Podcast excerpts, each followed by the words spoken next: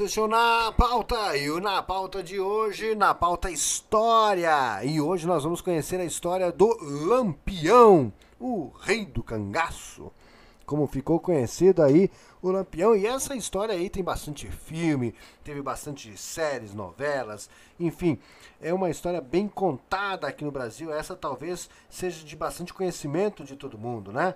Eu costumo brincar que o Brasil, o Brasil teve muitos ladrões, ladrões à torto e direito.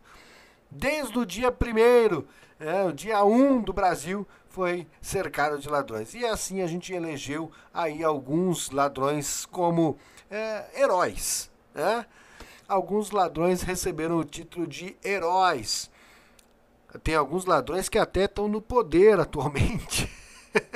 Mas isso a gente vai deixar para outro dia, uma discussão para outro dia. Hoje é na pauta história e hoje nós vamos falar de história do Brasil. Então eu quero te desejar que seja bem-vindo aqui ao nosso podcast de hoje. E hoje nós vamos falar da história de um dos personagens mais famosos da história do Brasil, o Lampião, conhecido como Rei do Cangaço.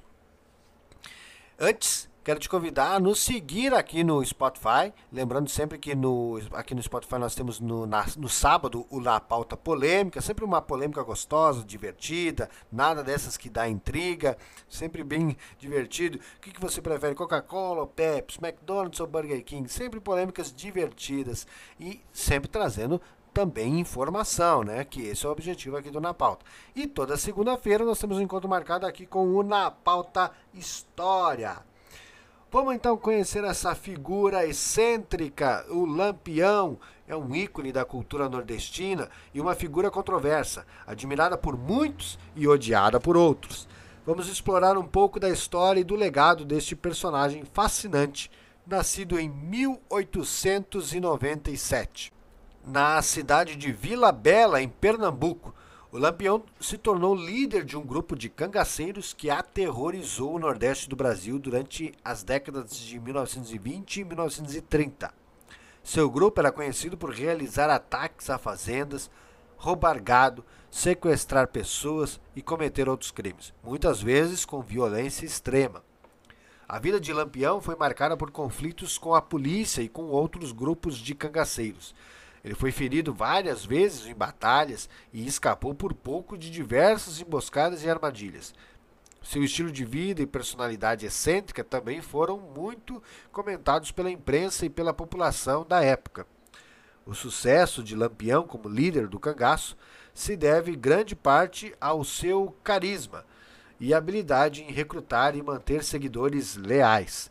Seu grupo que chegou a ter mais de 100 membros, era composto principalmente por homens pobres e marginalizados que viam no cangaço uma oportunidade de escapar da pobreza e da falta de perspectivas na vida.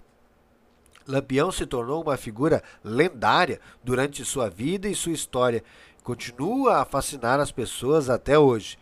Ele é celebrado muitas formas de arte e cultura, incluindo filmes, músicas, literatura e até mesmo na moda. No entanto, sua história também é marcada por violência e crueldade, e o que torna difícil avaliar seu legado de forma objetiva. Muitos o veem como um herói popular que lutou contra a opressão e a injustiça, enquanto outros o consideram um bandido perigoso que causou muito sofrimento e morte.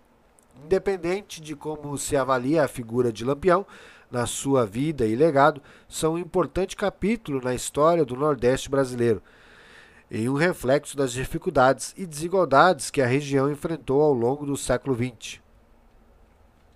Meus amigos, como vocês sabem, esse é sempre um. A gente conta de forma sintética e resumida aqui a história do Brasil. Claro que a gente quer estimular você a conhecer mais sobre a história.